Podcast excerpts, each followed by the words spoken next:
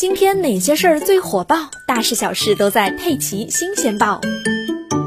最近，歌手萧亚轩因为颅内高压深夜挂急诊的消息引发网友热议，登上了微博热搜。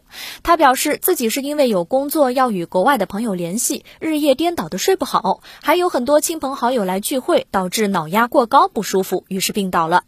网友们在关心他的同时呢，也展开了讨论：熬夜会导致脑压过高吗？脑压过高有什么危害呢？顾名思义啊，脑压升高其实就是颅内出现高压的情况。常见的颅内高压产生的原因，大部分还是和脑内病变有关，比如脑肿瘤、脑出血、脑水肿、脑积水等等。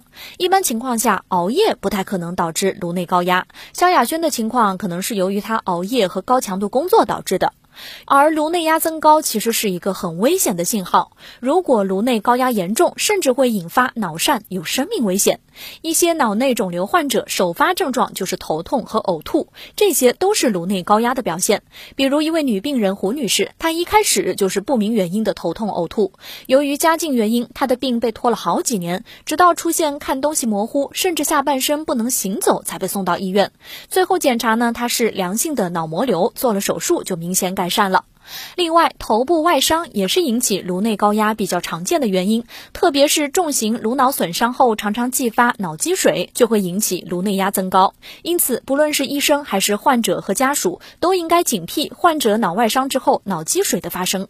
慢性脑积水是多见于受伤后三周到一年内发生，所以啊，头部外伤之后千万不能大意。